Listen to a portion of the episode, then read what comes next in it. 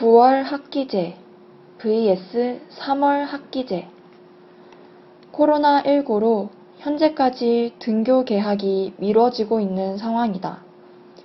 황금 연휴 기간 동안 이태원 클럽을 중심으로 집단 감염이 다시 발생하면서 학생들의 등교가 또 다시 연기된 것이다. 상황이 이렇게 되자 9월 학기제 얘기가 다시 떠오르고 있다.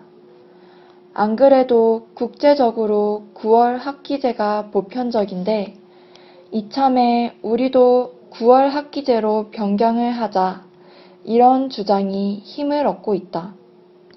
이에 교육계에서는 찬반이 엇갈리고 있다. 韩语资讯尽在韩知